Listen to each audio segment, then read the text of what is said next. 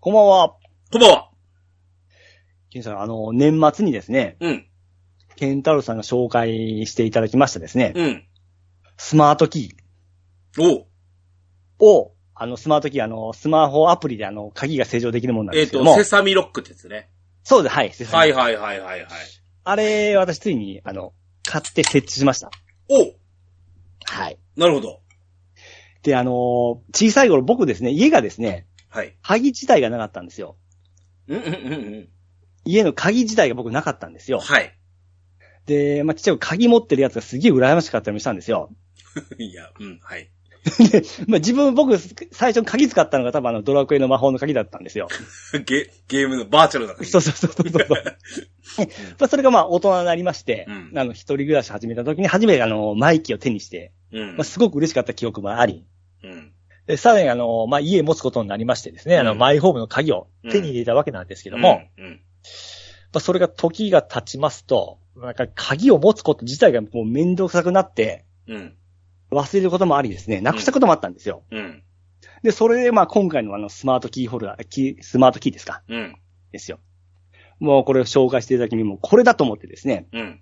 もう早速設置購入しました。で、あの小さい鍵をちょっと持たなくなっただけでですね、うん。こんなに身軽になると思いませんでしたよ。あの、ストレスがないっすないですねですよね。もう、ポッケに入れるだけなんですけども、うん。それ、あ、入れたかな、あ、持ったかな、それを思い出すだけでもですね、結構大変なんですけども、うん今日そのね、作ちょ業うどがないだけ鍵にえまつわってなんですけど、今日うちの息子友達が来てたんですよ。うん。で一回、ああの、6時近くなって、さよならっつって帰ってったんですけど、はい。 10秒足らずで戻ってきまして、ええ。あ、自転車の鍵忘れました、つって、戻ってきたんですよ。でね、ええ。探してもないんですよ。ほうほうほ うほう。だから、オチはですね、自分の自転車が抜くのを忘れてたん です。ああ、ようありますよね。で、うちの息子の、ほら、やつもスマート、あの、このセサミサイクルロックに変えたって話したじゃないですか。ええ。うちの息子、そういう心配が一切ないんですよね、だから。もはいはいはいはい。う、鍵を忘れただの、うん。うんさっき友達が言ってたんですけど、鈴をつけてるから、お、あの、振ればわかるんだって言ってたんですよ。それはそれではいはい。対策の一つだと思うんですけど、ええ。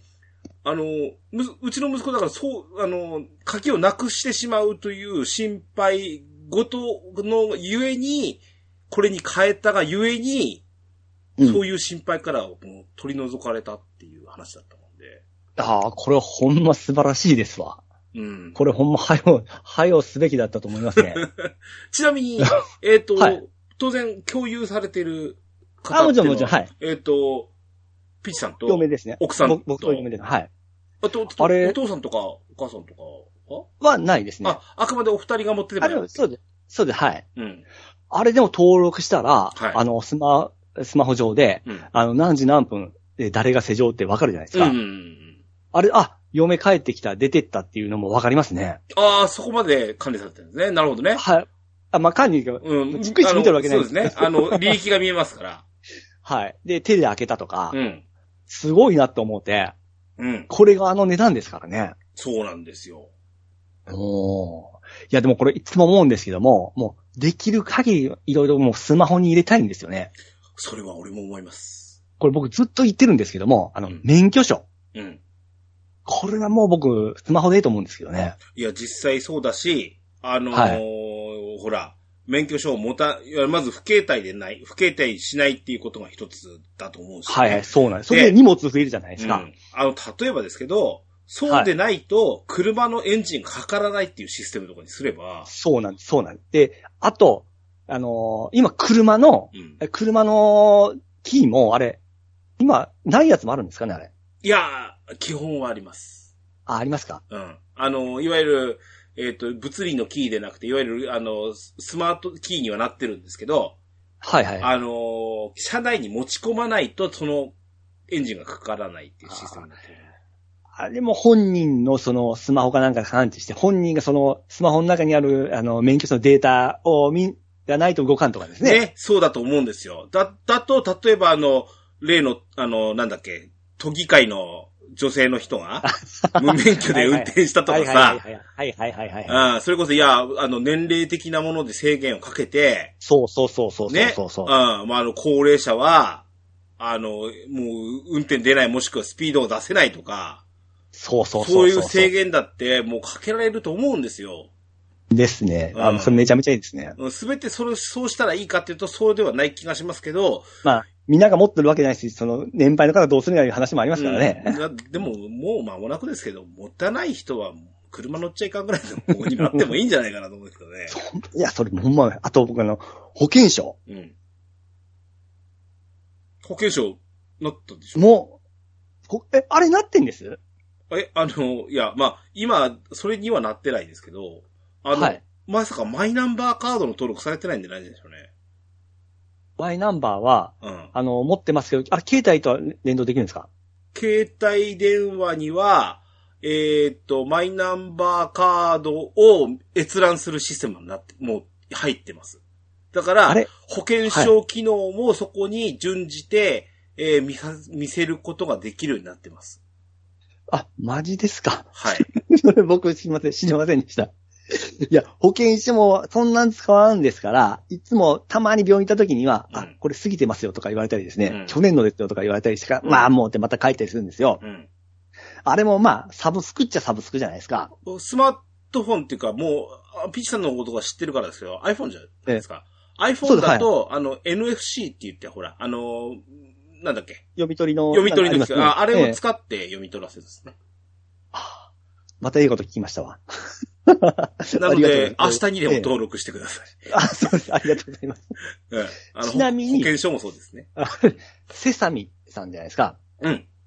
セサミの僕意味を聞いてしまったんですよ。嘘でしょ。え、これ、よ嫁が言ってきたんですよ。これ、あってセサミスト、セサミストリートうん。あれ、ゴマって意味なんですよね、セサミって。嘘です。 開けゴマっていうことですか、これ。うわ、今気づいた んか。ですね。あ、皆さんやっぱ知ってましたかええそうでしょうね、とは思ってましたし。いや、僕、セコムのなんかパクリかな思ったんですけども。うん。開けごまから来てますね。あ、なるほどです。ありがとうござい ます。いや今回いいもの紹介ちなみにね、あの、ええボボイスで調整できるやつはあるじゃないですか。はいはいはい。あの、し、ヘイシリで動かすとかもあああるんですはいはいはい動いちゃった。 あるんですけど、あの、ええある人はね、ドラクエ好きなんでしょうね。まさ か。アバカムってうわ言って、あの、開く人が設定されてる方もいらっしゃいましたね。あ、うまいなぁそれいいですね。あ、ちょっと、もらっとこっていうことがありました。う。なるほどね。あ、まあ、今回ちょっといいものを紹介してあげて、ありがとうございました。はい。あの、気になる方ね、あの、セサミロックでね、あの、検索していただくと、えっ、と、このスマートロック、割と、あの、汎用性が高く、うーそとうですね、ねじり式のね、あのーいわゆるサムターンってやつであれば、うんうんほぼほぼつけられると。そうですね。優れものでございますよ。これ、ねじいらずですからね。うん、くもう、口コミでこう、広げていきたいですね。アバカム使いますよ、アバカム が。はい。はい。それでは行きましょう。オープニング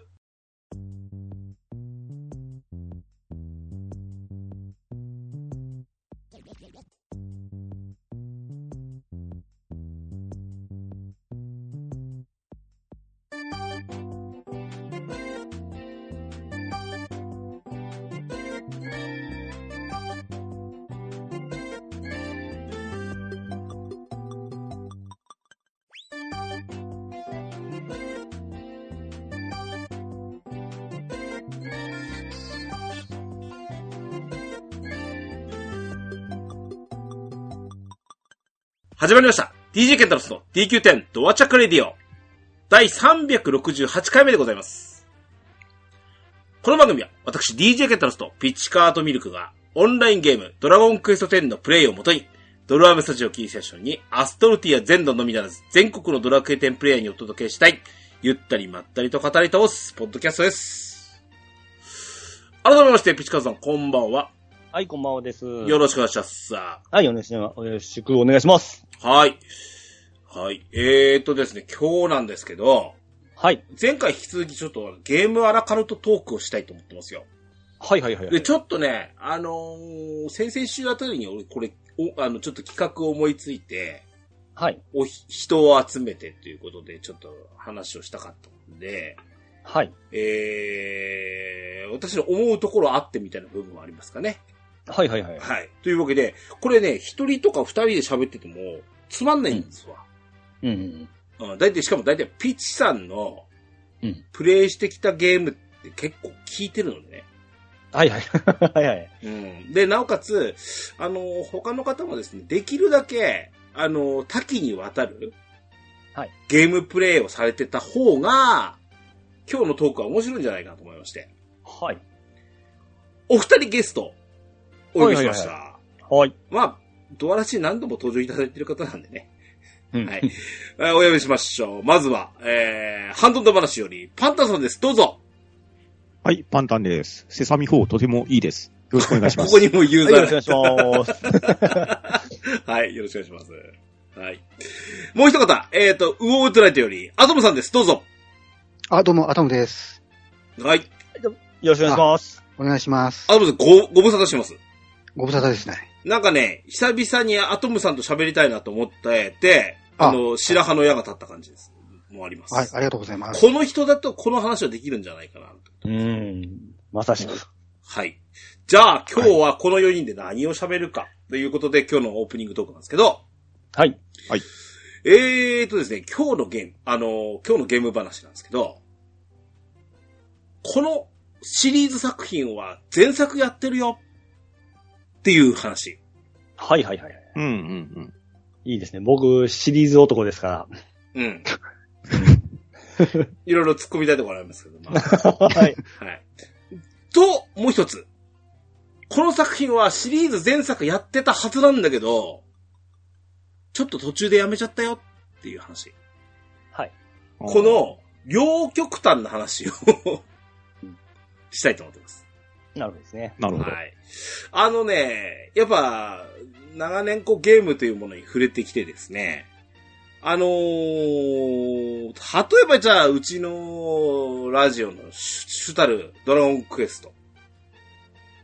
これはもう、まあ、もう俺なんか前作とは言えないんですけども、やっぱり好きで触ってるっていうところは皆さんあると思うんですよ。うう。んうんうんうん。逆に、いやもうちょっとね、これは俺に合わなくて、みたいな部分もあってやめちゃったとか、はいはい。うんいうゲームの、お話をちょっとしたみたいなと。うん。はいうんなので、ちょっとね、本編まず、じゃあ、スタートしますけれども、おはいちょっとい、い様々なタイトルを出しながらですね、うんえー、けんけんがくがくと4人で喋ってみたいと思いますので、今日は、えっ、と、皆様よろしくお願いします。はい、よろしくおはい、願いよしろましす。くお願いいししま。ます DJ ケンタロスのドアラジ。はい、本編でございます。はい。えーとですね、えー、じゃあね、あの、最初の方は、うんぶ、ぶっちゃけね、この話しても面白くねえよって思ってますわ。はいはい。うん。あ、の、この、このゲームの作品は、シリーズ全部やってますよっていう話。うん。ちょっと自慢したいところもありますけど。ちょ、ピッチさん長くなりそうやな。ああ、でも、タイトルだけですよね。まあまあタイトルだけですけど。アトムさん、はいじゃあさ最初ここれ、この前作やってるよ、ざっと言ってみてくださいよ。えっとね、前作、あの、すべての作品ってことね。はいえっと、えっとね、ウィザードリー、あの、 おウィザードリーってあの、ウィザードリーってあの、シンと Q があるんだけど、Q の方の、あ、フ ァ Q の方まあの、言うならファミコンで出てたやつとかね。そうですね。フはいはいはい。あァミコンのスーパーファミコンで出てた、あれは全部やってますね。はい。ああとね、まあ、RPG が好きだから、そそっち系がちょっと多いんだけど、あとね、不思議のダンジョンね。ああ、あうん不思議のダンジョンもあの結構いろんなバージョンがあるんだけど、あの、はいチューンソフト製のやつをはい。追いかけてやってますね。あ、トルネコから始まって試練。そうそうそうそ。そううですね。うはんいはい。そう。あのーなんか試練外伝とか、少年ヤンガスとかそっちの外伝っぽいのやってないんだけど。はい。あああ。のけど、ここの賛同は手挙げてもいいんですかいいんじゃない個ではす人個人で。あ、か。いいんじゃないですか。はい。はい。あ、僕もトルネコシリーズは行きました。なるほどね。あれいいですよね。あ僕も試練の方はやってないんですよ、でも。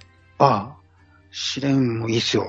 あ の、スイッチで、スイッチで出てるからぜひ。ああ、あれ。おーね他はあの、他ね、あとね、ファミコンウォーズなんですよ。うんこれうんうんうんうん。これあの、別に、シミュレーションゲーム別にうまくも得意でもないんだけど、はい。はいはい。あの、あの、堀裕二が一番ハマったゲームということを知って ですね、ああ。その影響で始めたんですよ。あの影響されやすいから。はいで、うん、うん、で、ファミコンウォーズとかゲームボーゲームボーイウォーズとかね、はい。うはいん。その後もまあいろいろ出てて、うん気づいたら全部やってたっていう。おーでね、ああの、ウィ海ーのもされてました Wii の、あーえっ、とね、海外 Wii のねからのやつ。あれね、あの、ちょっといつもと違うやつでしょ。そうそうそう。あのちょっとアクション、リアルタイムっぽいやつ。そうであすね。れはや、あれはやってないな。ああ、あれはうん面白いんで、ぜひやってくださああ、なんかね、なんか評判聞くんだけどね。で、でそのさ、そのファミコンウォーズの新しい、新しいやつっていうか、あの、前出たやつのなんか、移植版がね、スイッチでうん、海外ではね、今年出るはずだったんですよ。あい。あ、でしたね。うん、うん。うん。ただ、あの、世の中がこう、穏やかな状態じゃないので、うんはい。ちょっと延期されてましたね、さすがはい、に。なるはほい、どはい、はい。うん。やっぱ側が、あの、あの、戦車とか装甲車とか出てくるからう、うんん。ううんうんん。さすがにね、うん。やっぱ、明そうらかに売れないだろういう意味では、ノーウォーですね、やっぱね。うん。そうなんです よそこを訴えてきましたね。うんはい。そう。あとね、ファイアーエンブレムもやってますね。あああのあ、はい、はい、はい、はい。これもね、あの、風化雪月はまだ、あの、買ったんだけどやってないんですよ。あのすごい、あれ、あれ疲れるんじゃないですか。 あの、すげえ頑張っシリーズでて。大体それのいいですよね。そうそうちょっと、時間とその、気力がいりますからね。うんあと、あの、アイアンブレムの場合、あの、やられたらリセットだから、はい。あの、帰ってきて、疲れて帰ってきて、あの、2時間ぐらいかけて、ラスト手前で死んじゃったりしてリセットだともう気力がなくなっちゃうからね。 さい最近は、あの、平日にはできなくなっちゃった。あうーなるほどん。ね。あとちょっと RPG が続きますけど、キングスフィールド1から4ですね。はいはいはいはいおープレステあのれそうはい今をときめくフロムソフプトウロェのアソフトウのェアね。うんうんデビュー作ですよね。 うんうん。あれは、本当あの、あの今見るとあの、ポリゴンとかカクカクではいはいはい。時代を感じるんだけど、でもね、あの絵のリアルさよりも、あのなんか空間のリアルさっていうのかな。はいはい。そういうのが良くてですね、気持ち悪いぐらいリアルだったですよね、あれ。うん。あんだけカクカクカクカクでも。うんなんかあのー RPG ってよりなんかね、シミュレーターみたいな印象を受けたんですよ。ほうへほうあーの、うんなんかね、これ伝わるかちょっとわかんないですけどね。うん電車で GO を鉄道シミュレーターとするならね、うん。キングスフィールドってね、RPG 世界のシミュレーターみたいな。うん。 R- RPG って GO みたいな感じのゲームだと思う。何言ってんなねるん、ほこど、れ。なるほど。そうそうそう。なんか、なんかさ、そんな、あの、で電車で GO だと車掌さんになれるんだけど、はいはいはい。ええ。あの、キングスフィールドはあの RPG の、あの、ボケ者になれる。まあ、それ、それ普普通通のの RPG じゃん。 RPG。 じゃあそのなんかリアルタイム性がさ、本当なんかあの、あー中に電入車、って、うんそうそうそうそう、現実に電車運転してるじゃなくて、はいはい。当事者の視点になれるからね。うんあれが、すごい、あの、あのリアルさが良かったっていうね。うんう。うんん。そういうところかまあだな。から、かなりこ前う作ロールプレイングにかなり寄ってますよ。まあ、そうですね。ファローミルプコレンインウグォーばっズかりとでかすもあよりね。ますからうね。ん。そうそうそうそうん。う。うん。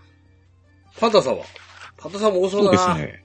あであすね、まあシリーズは、まあメジャーなとこから行くとモンスターハンターシリーズですか。うん。うん。もうこれはすべてやってますね。うん。うん。。はいい。うん。あの、遡って、途中で入ったのがね、最初が、えーっ、と、プレイステーションポータブルの、うんえーっ、と、セカン、ポータブルセカンドか。そこから入ったんで、うん。うん。その前の、えーっ、と、プレステ2とかで出てたやつは、うん最初は触れてなかったんですけれど、うん。うん。まあ一応ちょっと資料的に、あの、触れなきゃいけないかなっていうところもあって、後になって触れて、そこからもう、あとはずっと最新作は追っかけてますね。うん。パンタンさん。はい。フロンティアをお忘れでないでしょうか。フロンティア、あ、そうか、フロンティアごめんなさいですね。申し訳ない。まあ、あれはシリーズ、ナンバリングではないですからね。うん。失礼しました。いえいえいえいえ。あと、まあ、これはシリーズと言っていいのかどうか、まあ、やや真偽なところはありますけれうど、んフロムソフトウェアのいわゆる死にゲーってやつですか。はいはいはい。うん。うん。まあ、これ、僕は順当に、あのーシリーズ経てきたっていうよりは、まず、赤狼をやって面白いって思っうて、ん。で、ブラッドボーンに行って、で、ダークソウルにきっかけて、うんで、ちょっとそこは途中だったんですけれど、うん。で、まあ最新作のエルデンリングですね。おーうん。もう、この系譜は本当に面白い。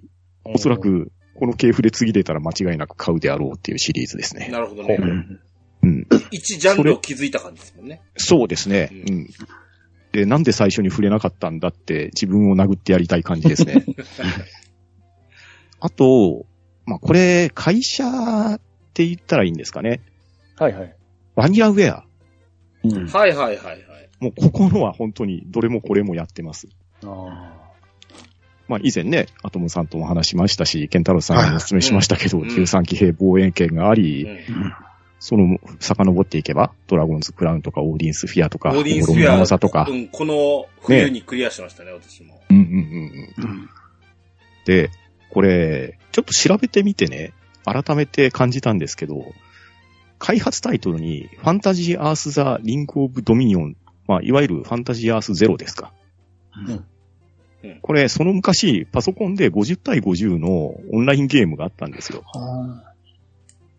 で、これね、僕がやってたっていうより、うちの奥さんがやってたんですけど、横で見て面白そうだなと思って、で、ちょっと触ってみて、で、調べてみたら、実は上谷さん関わってたっていう、へまあなかなか奇妙な運命を感じた感じですね。ーへまあ、あと、まあ、これは後半にも繋がっていくのかもしれませんが、まあ、ナムコのゲームはね、どれもこれも好きだったですね。ああ、いいですね、ナムコは。うん。でう、んそんなナムコが作ったファミリースキーシリーズ。ーうんおお。これ、Wii で出てたんですけど、うん。はい。これがね、実にいい出来でして、うん。もう雪山体験ができるんですね。それね、うん。あの、俺、そのファミコン版のファミリースキーはもちろん知らないんですけど、はいはいはいはいはい。うちの息子にスキーを教える経過上、あれをやりましたね。あれはよくできてますよ。よくできてた。うん。うんあ、の、バランスウィーボードにも対応してて、そうなんですよ。ちゃんと体重移動したら、あの、ハの字ができるんですね。うん。おー暴言で滑れるうし、んあ。と、あの、アイスバーン滑った時の感触。うんうん。ああ、うアんイ変スバーンわらな滑い感っじとかてる。ねそうそうそうそう。あれがね、わか、よくできてて。で、うん続編で2が出て、うん2もまたね、よくできてたんですよ。うんまあ、押しむらくはユーミンが聞けないかなってぐらいだったんですけど。で、その後、ゴーバケーションっていう、スキーだけじゃなくって、ああ、そうでしたね。出ましたね。出ましたよね。うん。あれが究極系かと思ったんですけれうど、ん。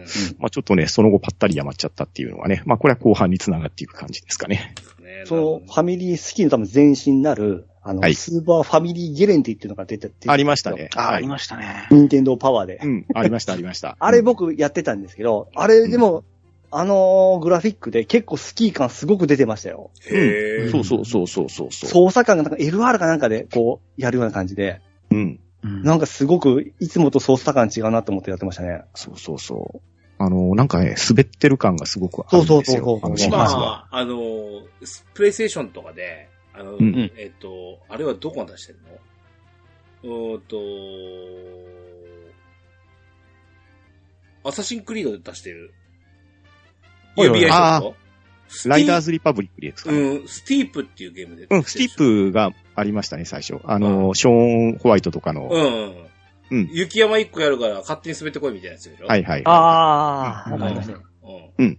あれもよくできてますねた。だね、やっぱね、体感なのと、体感っていうかその、バランスウィーボードを使えたっていうのと、うんうん。うん、あのーあれですね、その、えっと、ストックを握る感じをうんうん Wii リモコンとあヌーンチャクそうそうそう握んなきゃいけないので、うん。よえうん、だからファミリースキーはすごく良かったと思う、俺はかったですようね。ん。うちの息子のスキーの上達に間違いなく貢献した一本ですよ。ああ、えー本当に。あれはそうそうね、スキーをやった人であればあるほど納得いく操作なんですよ。うんーだってリフトに乗れるんですよ、ゲームとか。そうですよ。え、リモコン2つ使うんですか、やっぱ。使いますね。あ、リモコン2つというか、うんリモコンとヌンチャとヌンチャクでクす。よあああ、そうかそううか。ん、あくまで。だけど、ストックワークとかは必ず、その、ん握ったまんまでやんなきゃいけないので。そうそう。あの、ウィーリモコンを手で持って、で、はいちょうどね、スピードを出すときって、ストックを脇に抱えるじゃないですか。はいはいはい。クラウチングっつってね。クラウチングでね。うんあれの手首のひねりをやったら加速するっていうのが実に憎い設定だなかんでらあす、ね。の、脇の下にストックを挟むんですよ。そうそうそうそうちそゃんとうそうそう。うん。そすごいね。あの、Wii ってハハードが特殊だからさう、んう。うん。あの、いいくら出来良くても移植もリメイクもできないよね。う。。そう、そうなんですよ ね任天堂ってそのパターンあるな、なんか。うんありますね。でも、そやっぱりそれをうまく活かすのも、殺すのも、うん。任天堂プラス他のメーカーだったりして、時々光る何かがある場合もあって、うんうんうんうん。ですね。そうね。うん。そう。あとはね、僕の完全な趣味ですけれど、テクモスーパーボールシリーズ。ああ、いいあですね。あ、あれですね、あの、アメリカンフットボールのゲームですね。ええうん。なるほど。ああ、まあ、こんな感じでしょうか。じ。はい。ピッチさんはすごいし渋いのが出たな、最後。ピッチさん。僕はもうメジャーなところでやっぱドラクエですよね。はい。うん。 RPG で。えートルネコうんう。んですね。あとあの、マザーシリーズ。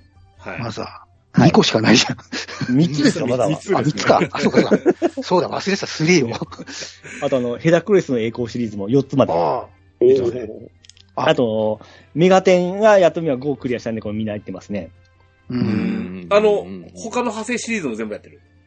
派生はね、ちょっと抜け取るとこまで、大体はカバーしとんですけども、うんちょっと抜け取るとこまで、ちょっと、えー、そっちは入れてないですね。うーん。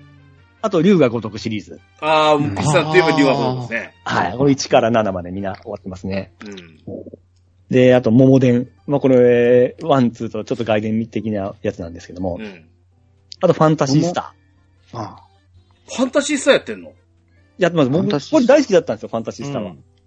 ただ、あの、オンラインはちょっと別でカウントしてますんで、ああ、そうですね。あれは別に本当した方がいいでしょうね。マスターシステムの1と、えー、メガドライブの2、3。まあ、4っては言ってないんですけど、一応、最終さん、そうですね。最終版のファ宣イナルファ伝期。はンタジーい。ううんん。を含めて、えー、一応、一シリーズとしてみえーカウントしますね。うんうんうん。あ、そうか。それを言ったら僕もしてま すわ。あ、忘れてましたかすいません、すいません。忘れいてまい、した。いい。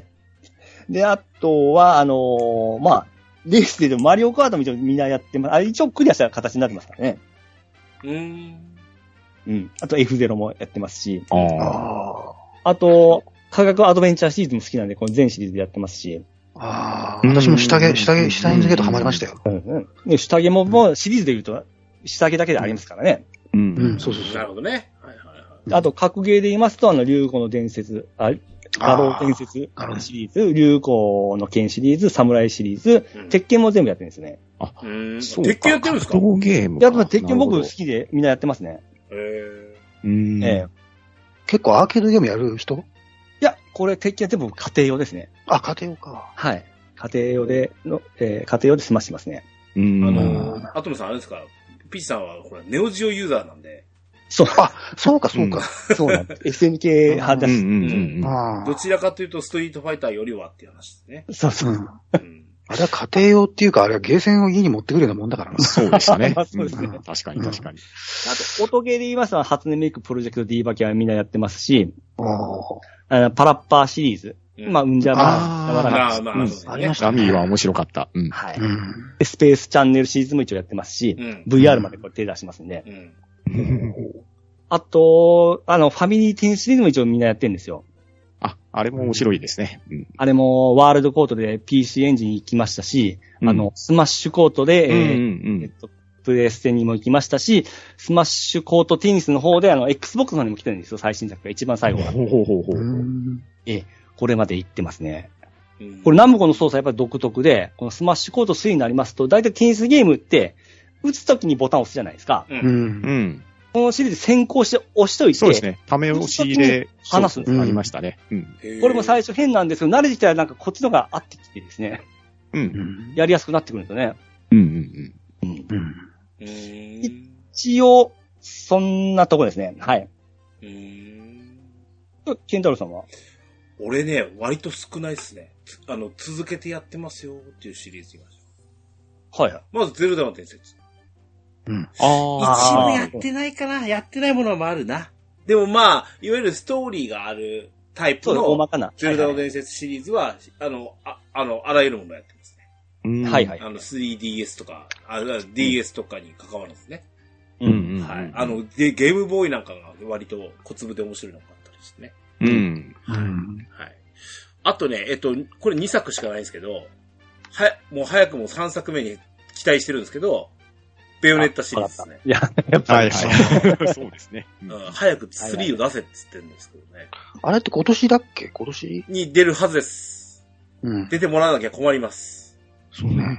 うん。まあ、あの、ベオレッタに触ったっていうか、それとメタルギアライジングのかけ方だと思うんですけど、やっぱ、はい。プラチナゲームズ作品にもかなりこう、触れたい、あー触れたいなという欲求があって、うんだからうん今、あの、全然、その、それのシリーズっては言わないんですけど、やっぱ、すあの、あれですよね、あの、ソルクレスタうんはいはいはいはい。は、ちょっと、あの、今やってる、あの、ホライゾンが終わったらとは思ってますよね。うんううんん。はい。うん。で、今喋った、ホライゾンも、うんまあ2作ですけど、ああ。面白かったな。面白いですね。はいはい。うん。ただこれちょっとね、長いので、うん全部やってどまのぐらすいかかかる、プレイ時間どのぐらいかかるんですか、あれ。これまで100時間今、まあ今日超えたところなんですけど、遊び方にもよるんだうん、な。半分終わってないですよ、多分。あうん。ですね。あ、なるほどね。うん。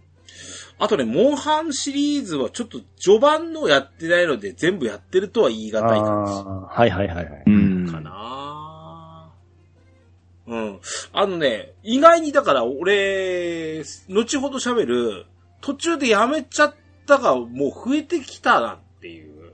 あれ、ケンダさんメインのが、まだおっしゃってないじゃないですか。何でしたメタルギア。うん。ああ、すいません。 メタルギアソリッドシリーズは全部やってますいや、これ一番来ると思ったんですけど。 ね。えーメタルギアソリッドシリーズは全部作やってます。はいはいはい。うん。それはありますね。はい。うん。ですね。あれもじゃあ派生とかも、やっぱり行っちゃってんですかえーっ、と、おおむね触ってますね。おお。やってないのは、ああ、ありますね。メタルギアサバイブってやつもね。あれはいいんじゃないですか、カウントしなくうて。ん、まあ、だからナンバリングシリーズとして、えー入ってるものとしては、やっぱメタルギアシリーズは当然やってますけども。う。うんん。ですね。そんなとこあそうですねそんなとこそんなとこかなうん。まあ、だからこれは、ここまでの話っていうのは、こう、やっぱり、な、何かこう、引きつけるというか、若干盲目的に買うとか、う。うんん。うん。いう部分は、多から、俺少なから皆さんあるんじゃないですか。そう、あの、うんやってないのにシリーズだけ揃えるパターンもありますし、うん。やっぱピッチさんそういうのが、おいあるんでしょ、そういうの。あります、あ ります。あのーまあ、ちょくちょくやっとんですけど、まあ、やってないのがありつつ買っとるのはありますよ。揃えて。とりあえず揃えてるという。逆あに、ー逆に、アトムさんとかピ、あの、パンタさんありますその、買ったけど封を開けてないとか。あアトムさんありそうだなありますよ。ありますよ。いや、ア僕トださっんてもあの分かってくると思いますよ。僕あの、だって、あの、ロックマンシリーズ全然やってきたけど全部持ってるもん。 なんでだよ。これはあれですよ。アトさん、未来への投資ですからね。そうそうそう。で、パッケージ版、パッケージ版全部持ってそうそうて、そうそう。遊ぶ、遊ぶ用にダウンロード版も全部持ってるんですよ。あ若干わかります。そう。なんか今日この人呼んでよかったな。 それで、ロックマンの1だけやってすぐ一面で死んで、すぐふてくされて寝たりしてんだよ。だけど、全そ然れ、揃えたくなるんですよね。そう、うまくもなんともないんだけどね、欲しいんだよ、あれ。な、何がロックマン引きつけられるんですかうん、あの、まあ、ドット絵のかっこよさと、あの、あーあと、まあ、うんあとゲームの出来がいいから、うん。飽きな飽きないんですよ、あれ。飽飽きないだろうなと思って、持ってれば。もう GG になっても遊べ るから、う。うんんじじいだったら、言うう、操作が思いつかないです。そうなんですえあの、い定年になったらやろうという気持ちがあって置いとるのもあるんですよ。ああ、わかる。うん。多分でも定年の時になったらそのゲームやらないような気がする。なんか、なんかね、他のゲーム買ってるような気がするよ、なんか。今、俺にできるやつだっつって。うん。うんやそうそう多分、その時の、あのうん、その時の出とるマシンに合わせた形で出とると思うんですよ。あああ、なるほど。アーカイブみたいな感じでね。 そうだけだけども買ってしまうんですよ。うん。まあね、本当に、いや、ず多分そういうのもあるだろうなっていうところもありますし、うんその、うん盲目的に買ってしまうっていうのはな俺あー、実はやっぱないんですよ。あうんあ。買ったらやりましょうと思うし。そうですね。買ったらやりますね。買ったらやるんですけど、僕、ピチさんに共感するところは、はいはい。特装版とかが、限定版があったらそっち買っちゃうっていうのはすごくわかるんですよ。はいはいはいあいや、そこを逃しちゃうともう手に入らん可能性もありますし、そうそうそうそう。そのシリーズももう今買っとかないともう買えなくなっちゃう可能性もありますから、ーまあ、それもありますし、せっかく作ってくれたんだから、ここは投資しないとなっていう気分はわかります。うんそうなんですよ。うんうんしかもやっぱ発売日に買わないとですね、失礼だなと思うんですよね。失 礼までは言わないですけど、あの、ね、こちらの、なんでしょう、あの、買うための感情みたいなのを届けたいなっていう思いはありますよ。そうそうそうそう。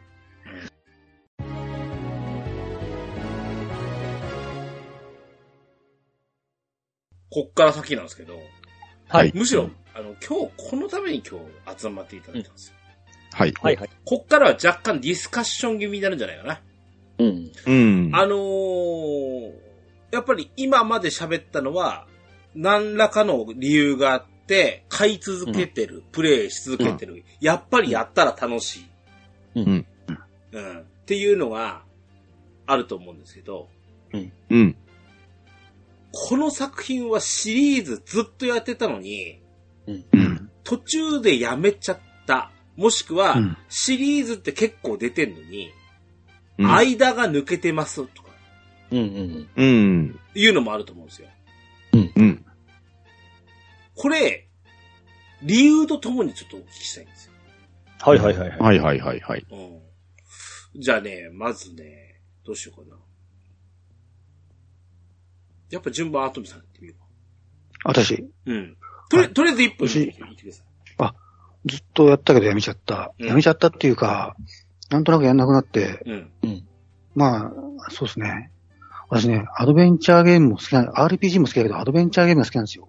はいはいはい。うあんの、うんまあミステリーとかね。はいはいはい。でね、あの、神宮寺三郎シリーズっていうのがああって、はい。はい。これあの、名前はなんとなく聞いたことあるけど、やったことないって方も結構いらっしゃると思うんですよ。もう、はい初代はファミコンですもんね。ー。うん。ですね。あの、最初に出たの美しいですね。 35年も前らしいんだようね。ん。うん。だから、うん日本、あ、の、家庭用ゲームであのシリーズとしては最高産の部類ですよね。ううんうんん。うんうんうんで、まあね、どんなゲームか簡単に言うと、あの、ん去年、任天堂スイッチで出たあの、ファミコン探偵クラブってあったじゃないですか。ありはまいしたね。ははいいはいはい。ああいう感じのゲームですね、ざっくり言うと。う。うんん。うん。あの、神宮寺三郎っていう名前のハードボイルドな渋い私立探偵がこう、うん事件を解決するっていう。うん。うん昔ながらのコマンド。そうそうそう、それ、えそれです。うんそうノベルゲームじゃない。うん。はういん。ノベルゲームじゃなくてコマンド選択肢ゲームなんですうね。ん。うん。で、それがね、こうなんで、こう、あんまりこう、触手が動かなくなったかっていうとね、うん。うん。シリーズの途中で、うん。シナリオの作り方がちょっと変わったんですね。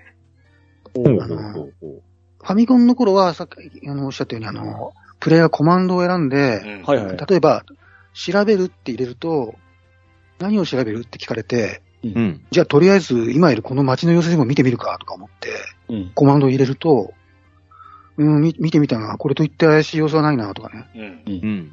一言二言のシンプルなリアクションをこうか返ってくるんですね。うん。うん。こっちがコマンドを1個入れると、神宮寺がリアクション1個返してくるみたいな、うん一問一答式というか、こうまさに双方向のポンポンポンっていうキャッチボール的なやりとりうで、ん。うん。話をじわじわ進めていくって、アドベンチャーって大体そんなゲそーうムでだっすたよんですね。ね。はい。うん。うん。ところがね、神宮寺がプレイステーションに移った時にね、うんそのスタイルが少し変わりまして、うん。もしかしたら声が入ったとか。そうそう、そういうのもあるし、あとね、プレそうそう、そうです。プレイステーションだからまさに CD ロムになってこう、グラフィックも豪華になる、うん。はいはいはい。ボイスも入るから声優さんも起用できる、うん。うんうん。ということになって、うんそれまでのね、こう、一問一答式、キャッチボール的な、こう、テキストのあっさりしたやりとりが、まあ、合わなくなったと思ったのか、うんうん。コマンドに対して返ってくる文章がね、ちょっと小説っぽくだらだら長くなったんですよ。ああ。ねああ。はいはいはい。あのー、ドラマとか映画でもモノローグってありますよね。あの、一人言じゃないんだけど、あのうん、主人公が心の中のセリフを延々喋る。うん。はいはいはいはい。そういうなんかね、キャッチボール、うんキャッチボール型からモノローグ型に変わったんですよね。うんあーテキストの書き方が。だから、うんま、昔だったら、街の様子を調べようって思ったら、怪しいところはないなって、一言返ってきたぐらいで済ませていたのを、うん。なんかプレイステーションになってからはね、なんかね、街を人々が行き交っている。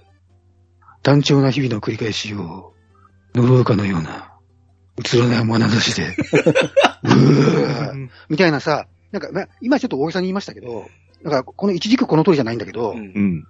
あの、なんかこう、ノリとしてはこんな調子になったのね。でも、つまり、それって、言ってることって、先ほどの最初の何もないなっていうのと、あまり変わってないんですよね。変わってない。そう。でね、そう。でね。いやただね、あの、適当に、あの、あの、例えとして言ったんだけど、ただね、通行人の目つきのことをね、うつろだなんだって言ってたことは実際にあったんですよ。へで僕ね、あの、見ず知らずの通行人のことをね、そんな風に、うつらなんだと決めつけてかかる男って嫌だなってその時思っちゃって、あの、あのね、俺の神宮じゃこんなこと言わねえみたいな。このハードの進化の弊害ですよね。であの、文章をこう長めに書くことがね、うんうんキ。ャラの魅力を掘り下げることにつながってないんですよ。なるほど。むしろ、あ、口だ。うん。ファミファミコン、ファミコン時代の一言二言の淡々としたテキストの方がね、余計な情報でボロが出ない分ね、うんうんう ん。よっぽど。ハードボールドだったんですよ。なるほあど。のー多分、も、もともと多分プレイステーションスタートとかのゲームだったら違和感ないんでしょうけど、そういうファことミです。コンからやっとるから、それ、あの、けんあの、パンダさん僕らファミコン探偵クラブの時もちょっとありはまいしたはよいね。はい。うんまあ僕はね、原作の方をやってなああくそうて、だリメイクから触ったから、あまり感じなかったんですけど、ね、ピッチさんとかアニーさんはそこは感じられてましたね。そう、そうなんですよ。そうそう。だからその、新しくなってからやった人だったらまあ気にならないところなんだけどね。うん昔を知ってると。で、ね、それ見たときに、その、文章長々となったのを見たときにね、こう、ゲーム機のハードの進化ってなんだろうって思ったんですよ。んそのそのハードの進化ってもちろんね、こう、ソフトの表現力をこう増幅するうん。ものではあるんだけど、うんうんうんうん。ソフトの力が弱いと、うん。その弱さがね、増幅されてしまうんですよね。なるほど。うん。その、いや荒い画像をね、荒いまま拡大してもね、荒いんですよね。うん。そういうことなんですよね。うんただ、あの、うん私はその、長い文章がダメだって言ってるわけじゃないんですよね。うん。長い文章でうまく書ければ、それはどんどんやってもらいたいんですよ。う。うんんうんうん。そう、それに声が入っちゃうとなんか、そう、てテンポがね。あの、あうんアドムさん、あの、ドラクエと声入ったのってどうです最初。私はね、ええあの、あれですよ、あの、別にあの、ひ否定もしない。あの、なんでかっていうと、はい。ボイスが、うん。もう最近のほら、もうあの、映像が進化するとさ、ボイスが、あのね、いあの、入れてほしいというより、はないと変って感じになってきたんだよね。あー入っ。てないと変だよってことになってきたかうら、んはいはいはいはい。昔みたいに声優を起用したい、声聞きたいとかじゃなくて、うんないと変だよねっていう時代になったんだよね。ああ、それはありまうす。んうんうんうん。だから、まあ入れてもいいんじゃないのかな。ドラクエだけ入れないのも変じゃないのって思うんですよ。うんうんうん。うん。やっぱりそういうところが、そういう思いが、同じような思いがあるから多分、ボイスオンオフっていうのがあるんでしょうね。そうそうそう。ボイスオンオフはあいいいいですよね。結局選べるにするしかないんですよ、最終的にはね。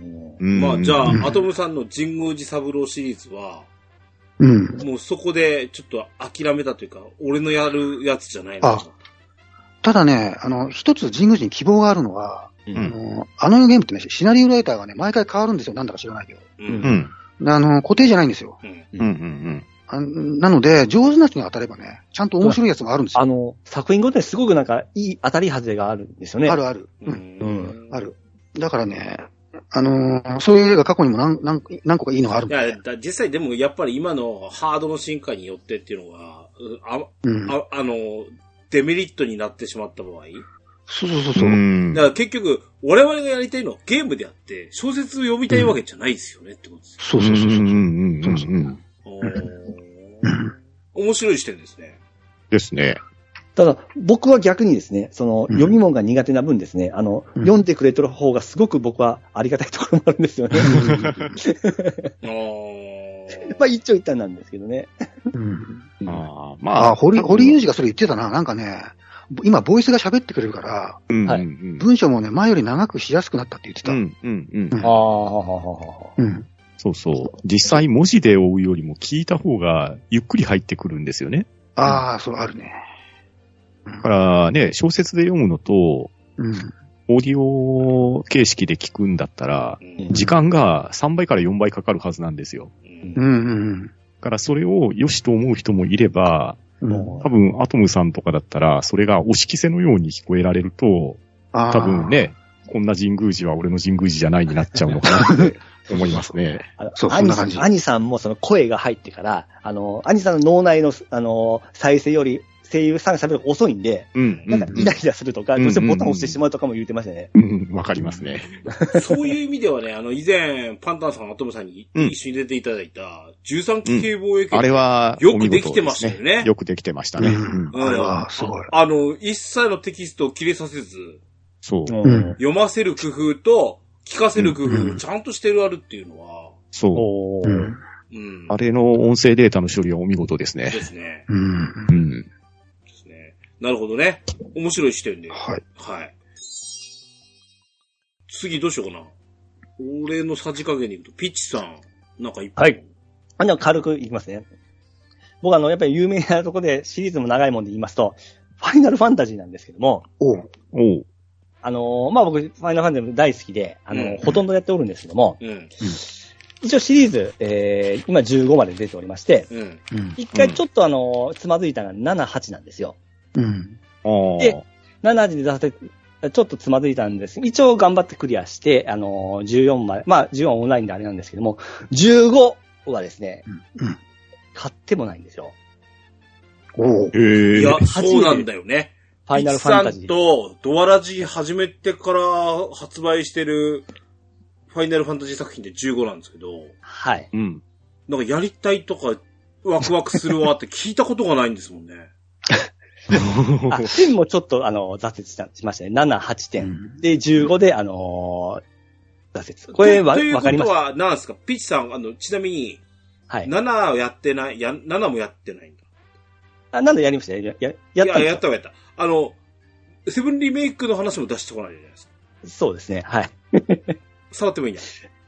はい。まだ去ってもないですね。ああ。ここ共通してるのは1点あるんですけど、わかりますか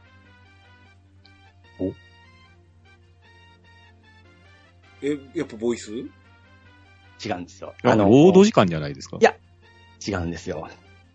あの、7、8、10、15は、う。うんんあのーキャラクターデザインが、あのー野村さんなんですよ。はいはいはい。野野村フさァんンタ、ファイナルファンタジーに合わないってこと好きな人に申し訳すごく失礼なんですけども、僕合わないんですよ。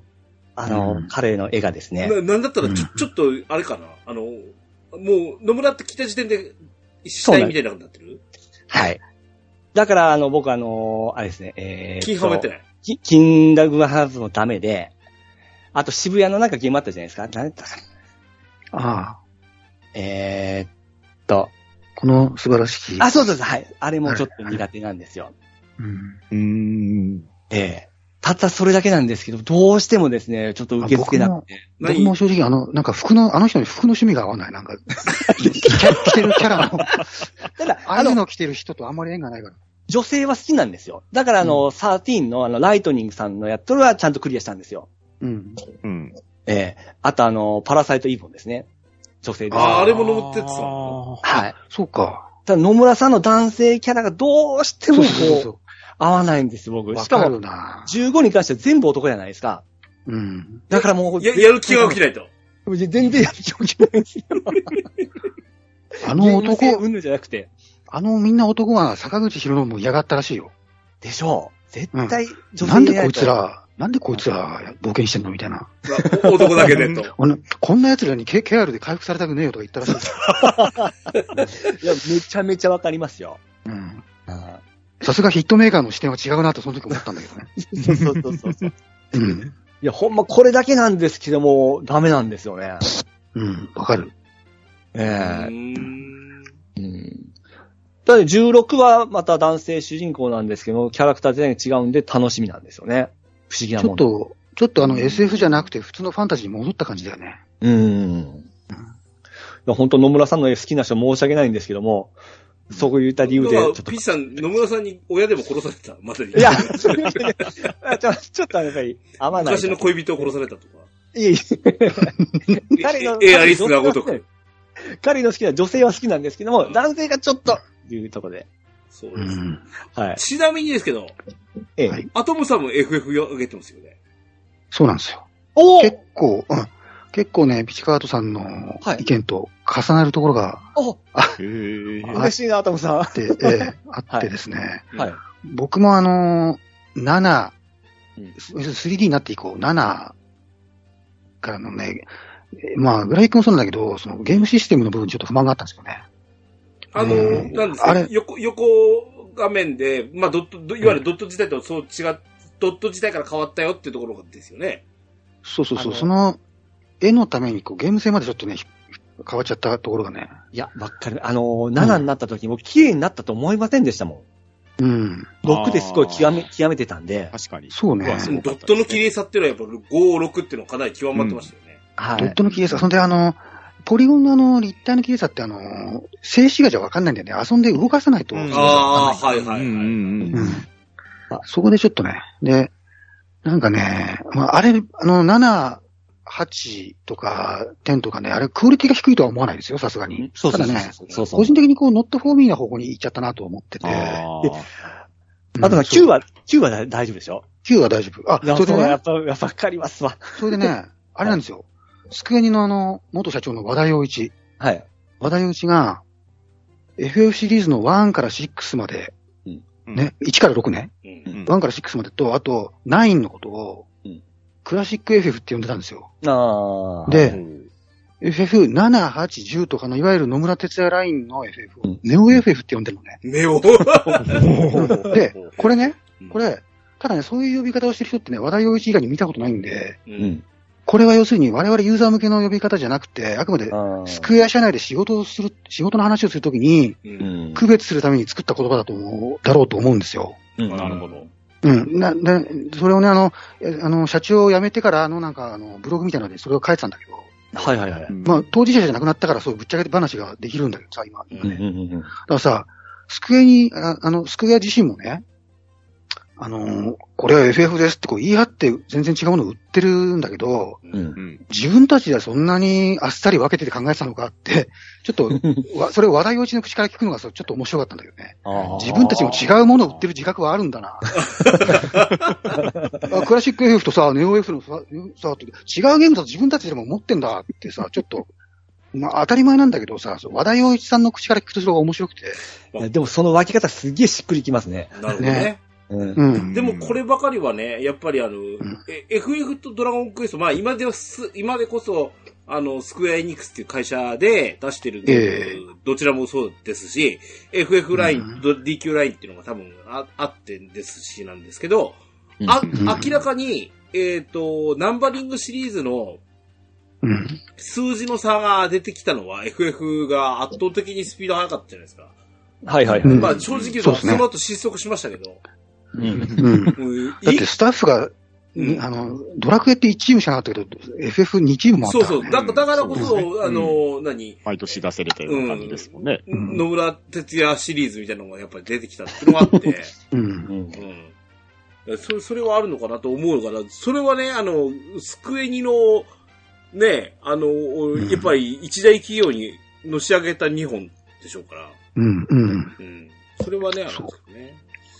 ら僕があの、FF に期待していたのはね、こまあ、これは個人的な話ですけど、まあ、スーパーファミコン時代までにあった、その、あの、バトルの独特のゲーム性なんですよ。ううん。うんんうんドラクエとはまた違った手触り感のね、あの、奥の深い戦うい、んあと成長システムね、うんカスタマイズとか、装備品の種類の豊富さとかね、うんあの、こう、いい意味でさ、非常にゲーム臭いゲームだったんですよ、昔。うん。あともさ、あの、の12やりました、12。やりました。あれは好きです。で、あやっぱり、 めっちゃわかる。俺もしましたね。ただ、あれは、あの、はいネオ FF が好きな人は嫌いなんだよ。そうなんですよね。うん。だからあの野村哲也が好きな人は。うん6まで9、12ですもんね。そうそうそうそう。はい。ね、なんかそういうなんかさ、あのね、あの、あの、セセブンとかエイトとかもいいんだけど、はい僕はそのね、あの、RPG としてのその FF の基本を維持したまんま発展させてくれたらよかったんだよね。うん。あーそれがね、セブンになった時に、ゲームす、ゲーム臭さがちょっとね、邪魔になったみたいで、うんもう完全に、あ RP の、あの、お話を見せるものになってるんですよんそうですうん。あの、RPG ポスがちょっとだけ脇を教えられた感じがあって、うんうんそれ象徴的なのが、うん。装備品が、あの、装備できる枠が3つになっちゃったんです。あそうそう、少ーないんですよ。そう。あれはね、あの、と、あの、一個のゲームとして見れば、あれはいいバランスでできてると思うんだけど、ん。ファイナルファンタジーとして続けてきたものがあれになると、あの、そう前を知ってる人は気になっちゃうんですよね。そう、ほんま、7、8、10はそうですもんね。装備品1個しかないですもんね。んそうそうそう。だから、うんあの、ああいうふうにした理由はわかるんですよ。あの、うん。確かにあの、セブン以降のあの、リリアル寄りのシリアスな世界観って、右手にロングソードを持って、左手にややれバックラーだね。頭には帽子をかぶってなんてやったらギャグになっちゃうじゃないですか。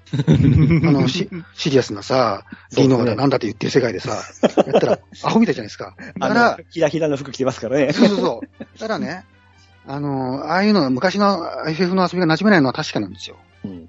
そこはあの映画とか漫画みたいなもんでさ、あのキャラクターの姿は記号としてずっと一緒じゃないと、う。うんん。うんあんまりコロコロコロコロさ、その固定、固定はめてとかやややられちゃったらさ。うんだから逆に言うとなんでそんな風にさ、そんなことをね、昔のゲームの作り方を変えてまで、あんなシリアスな SF の世界にシフトしなきゃいけなかったんだろうかっていうね。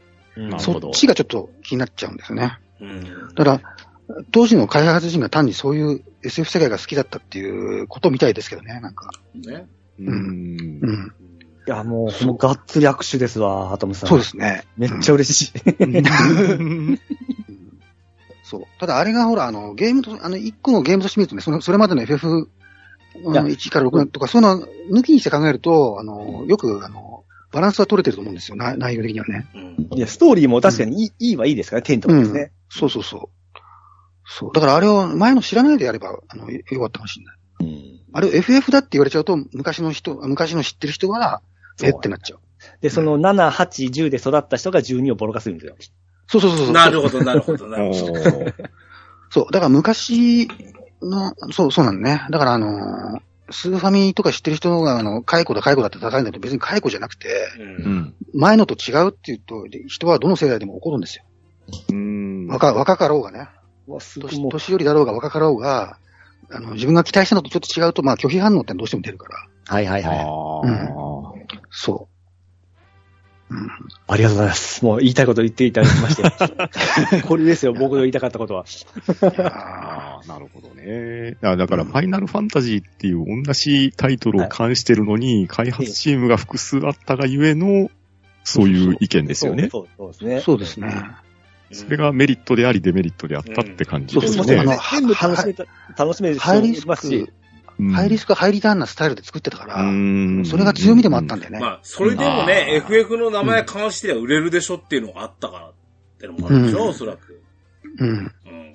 なるほどね。で、まあ、完全にそのシリーズ云々とかっていうのを、完全にドラクエなんかは、ワン、ツー、スリーでワンセット、ううんん。あーフォー、フォー、ファイブ、シックスで、えー、天空シリーズみたいな感じになってたので、うんええうんまあ、FF なんかはあまりこう、その、シリーズ間に、あの、共通性、まあ、クリスタルみたいなのとか、飛空艇みたいなくくりはあるものの、うんええ世界観はそんなに変わらず、みたいな部分はあって、まあうんシステムをうん余計変えてきますかですよら。ね。そうですよね。うんそうですよね。あすまあ、そういうふうに、えあの、ドラクエと全然違うよっていうものに作り上げたのは、まあこれなんでしょううね。ん。まあ、うんゆえに、好き嫌いが出る場合もあるよね っていう。そう。そうそうその中での構想がちょっと激しいかもしれないですね。ねうんはい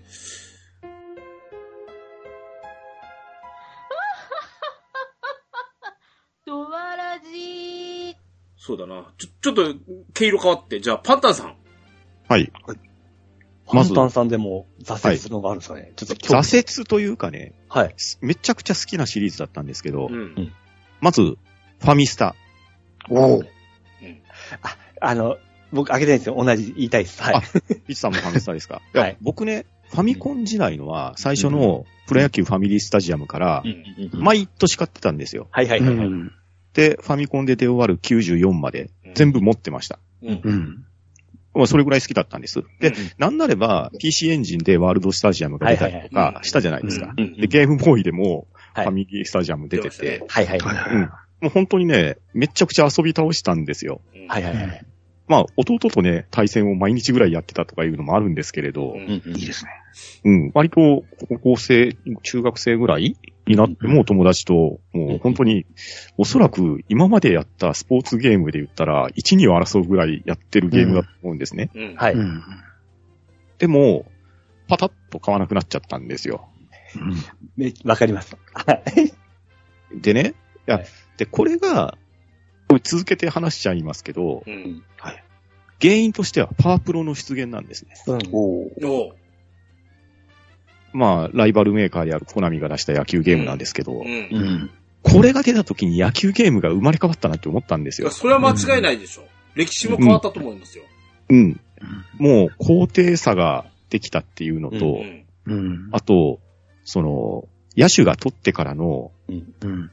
あの、フィールディングからの送球ですね。う。うんあれが、スーパーファミコン当時、まあ、要はあの、ABXY って4つボタンがあったじゃないですか。うん。はい。はい。それが、まあ、本類、一類、二類、三類って分けられてて、うん。うん。で、お押せばそこに投げるんですね。うんそうなんでうす。ん。ファミスタは、上下左右で類を指定してボタンを押して投げるだったんですけど、うん。う。うんん。あと、外野からの返球が、 L と R を使うことによって中継ができるようになったんですよ。うんうんはいはなので、まあ野球ゲームとして明らかに深度が増したんですね。 あの、うんうん、あの、俺ね、野球好きじゃなくて、そもそも。うんはいは。い。でも、うちの弟とうちの親父なんかが野球むしろ好きな人間というか、野球部だったっていうのがあって、ううんうんうんうん。俺が全くわからないまでも、パワープロを見たときに、うん。これは野球だって思ったんですよ。でしょう。い。うんそれがスーパーファミコンの時点でうんうん。思ってて、うんうんしうんかもうん。喋るし。喋りますね。そう、実況が入ってましたこしれはすね。ごいのが出たなって、えあとあの、LR こう連打で走るんですよね。うんえ。ちょっとスピードが速いなそうそうそう、速くなるらしくて。明らかにそうそうそうそ投うげる打つだけでないところまで野球感が出たのがうん。分かってて、てそう。うんあ、すげえのが出たなと思いましたね、実際。そうなんですよ。うんまあ、これによって、ちょっとファミスタがとどめを刺されたなっていう感じはあったんですけど、あったんですけどね。でも、まだ僕ファミスタ好きだったんですよ。うん、う。うんんなんですけど、ファミスタがね、しばらくうん。出なくなって、そうですねリメイクされたんですよね。はいはいはいはい。うんそこの時に、うん。多分、そのパワープロを意識したんでしょうけ ど、うん何か違うものに変わっちゃったんですよ。あの、お手軽さが消えてですね。そう。ちょ、ちょっと 3D っぽく入れてきたんですよ。そ高低差を。う。うん。あの、やりたいこともわかるし、言わんとすることもわかるんですけど、ういんや、ファミスタはそうじゃねえだろって話なん ですよ。ちなみに、その時って、ちょっとファミスタが変わった時って、はい。いバンダイナムコになってたや、まだなってないですね。やなっぱりってないんだ。なってないんだっけまだなってない時期ですよ。へスー。ーパーファミコンの後期作品がちょっと怪しい雰囲気はあったそう、そうなんですそう。なんだ怪しい雰囲気があったんですよ。だへかー。らスーパーファミスタ、えっ、と、4とかぐらいかな。なんか、あーあ、うんちょっと変わっちゃったんですね。その時にすでに。えあのえ、ープレスで出たあの、うん何でしたっけえあれは一熱応中プロフ野球。ァミスタシリーズになっていいんですかねあの、ナムコが出したあの、は、ね、えっ、とね、な、熱中プロ野球のおまけに、え昔のファミスタの最新データのが入ってて、ははいそれが出た時は僕買おうって思った んですよ。うん。これが求めていたファミスタだって思ったんですけど、うんまあ結局ちょっと買わなかったんですけどね。えキューブで出たのもそんな感じだったんであ、すよ。そうそう。しだかからし、こ64キューブで出たやつも。れもひどかったですれね。また面白いなと思うのでは、はいはい。同じジャンルのものが、よそのものに取っ換えられてしまったっていう。そうう。ん。そうなんですよ。やっと分かったか、か分かった感じで、また元戻りましたよね。あとね、元に戻そうとしたんですけど、ええでも、やっぱり、ファミコンの時のファミリースタジアムじゃないんですないんよで。すか。あうあ、んそうなんですか。あの、なんなればもうシステムあのまんまで、単純にグラフィックリッチにするぐらいでいいんですよ。うん。いや、なんなれば昔のグラフィックのまんまで、今年のデータとかでもいいんですわ。それ面白いですよね。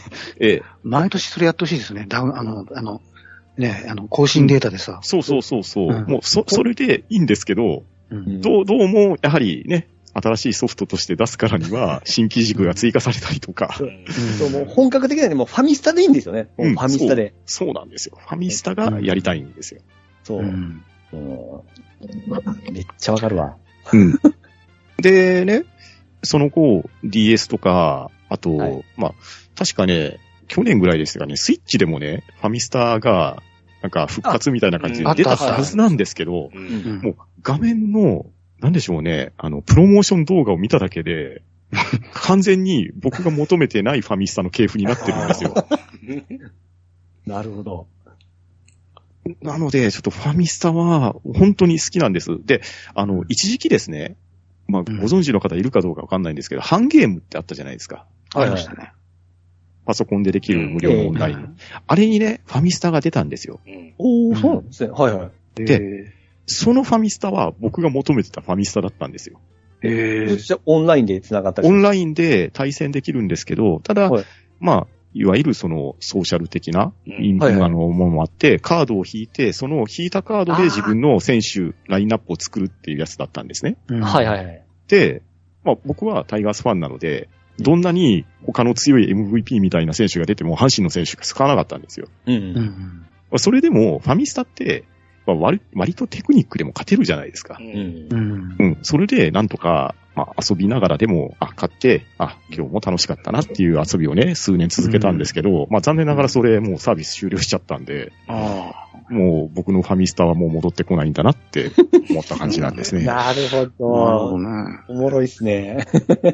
うんそれめいっやちゃわかりますわ。た、ただね、えその、ファミスタにとどめを刺したであろうパワープロもう、んえうん。僕もこれしばらく毎年買ってたんです。うんはいうん。買ってたんですけど、これも今や買わないソフトになっちゃいましたね。それは理由はこれはですね、単純に飽きたってやつですね。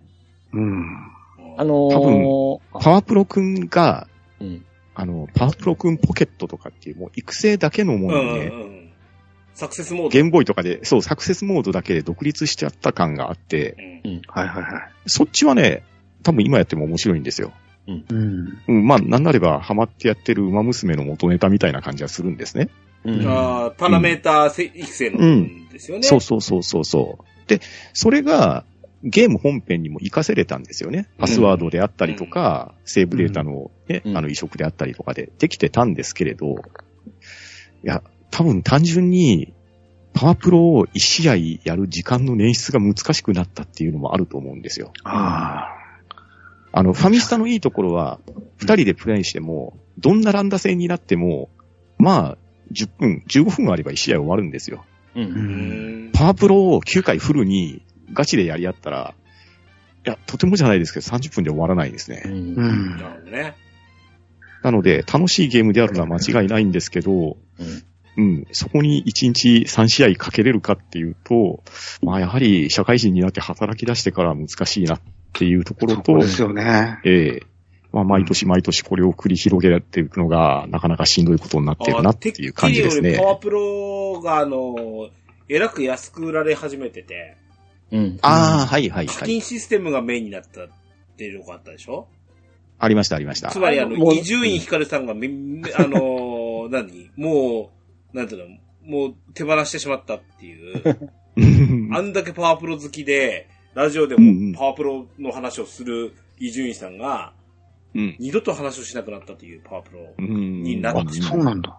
ちょうどですね、プレステ4、あ、3あたりのパワープロがちょっとひどくてですね。うん。で、うんプレステ4時代になってきたら、だいぶ良くなってきたんですよ。今、今の環境はですね。あ、今はいいんですね。今良くなってきました。で、うん、僕もパワープロ一応開けさせてもらったんですよ。ほうほうほうほう。あ、じゃあフ僕ァミスタとパワープロが被ってる感じですね。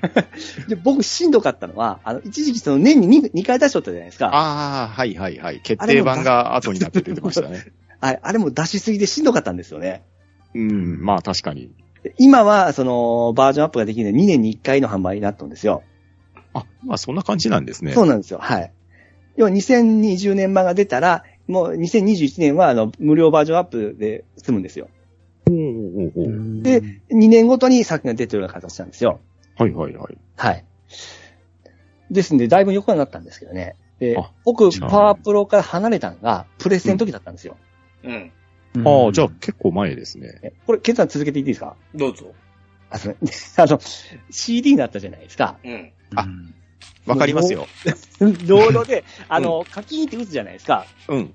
一瞬暗転するんですよね。安定して、ロードがちょっと入って、 そう、そうそうそう。今 までで、あの、ロムの時はなかったの。打ったら大体、その打った方向で、あっこに行くなってわかるんですよ。そで、それでもう、あのーいえ外野手動かすんですけども、うんあの、うん一瞬の暗転が入ることによって、どこにいたかわからないようになるんですよう。。そうですねあ。ータイミングがずれますよね、あれ。はい。もうあれで全然外野が取れなくなって嫌になったんですよね。へで、あとうん9回か8回に絶対ですね、あのー選手交代でロードが入るんですよ。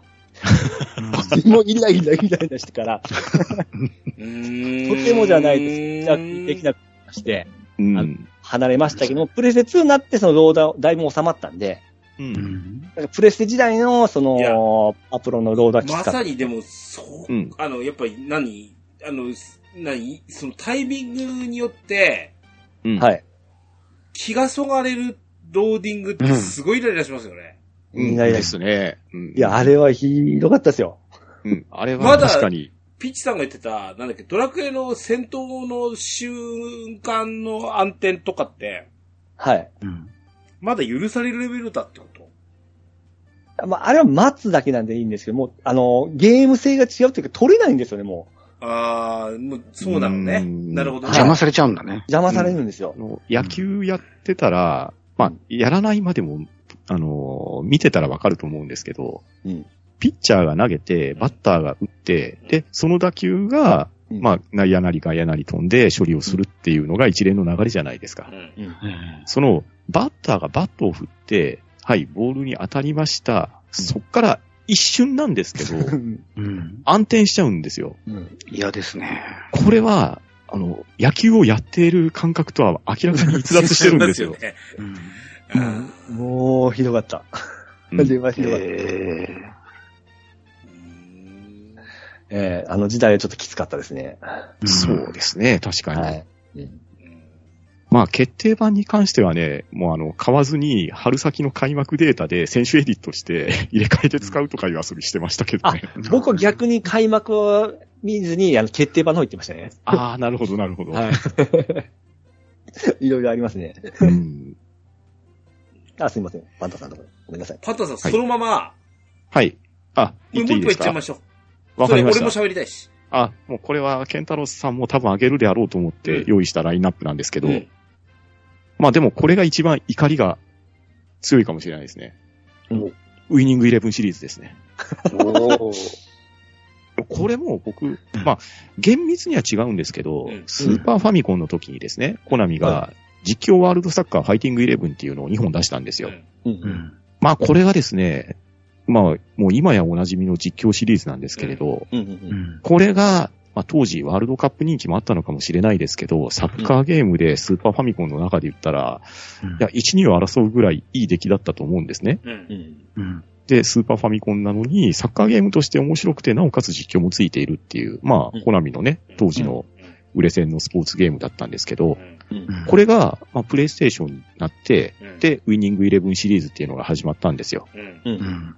で、まあ、最初はちょっとね、ポリゴンがきつかったんですけど、うん3、4ぐらいになってから、なんか面白さが格段に跳ね上がったんですよ。うん、うん、で、マスターリーグモードっていうのがは追加されてで入っすてねる、んですね自分が好きな選手が自分のチームに加入できるっていう、まあエリットモードとはちょっと違うんですけど、うん。こういうモードができて、で、僕、友達もみんなサッカーが好きで、で、うんみんなこのウィニングレールを本気でやってたんですね。はいうはいはいん。で、ついには、まあ4人友達がいて遊んでたんですけど、うんウィニングイレブンでドラフト会議を開くんですよ。うん。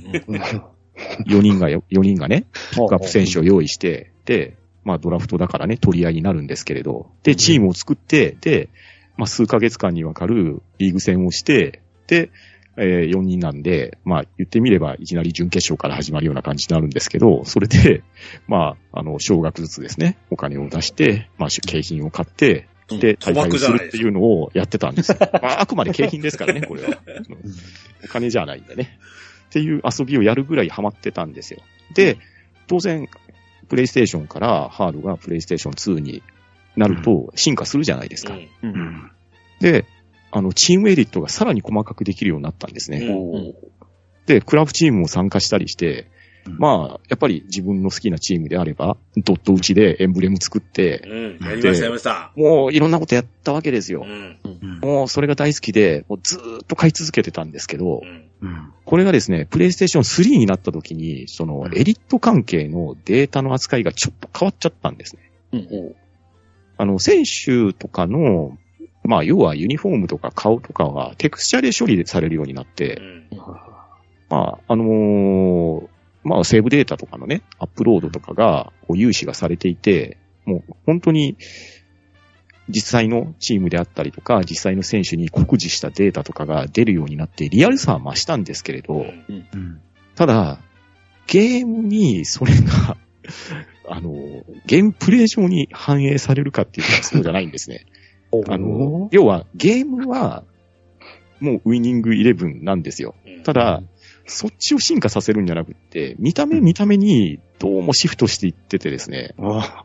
あうん、なんかね、 こう、サッカーゲームとしての進化が滞るんですね。あ。なるほでど。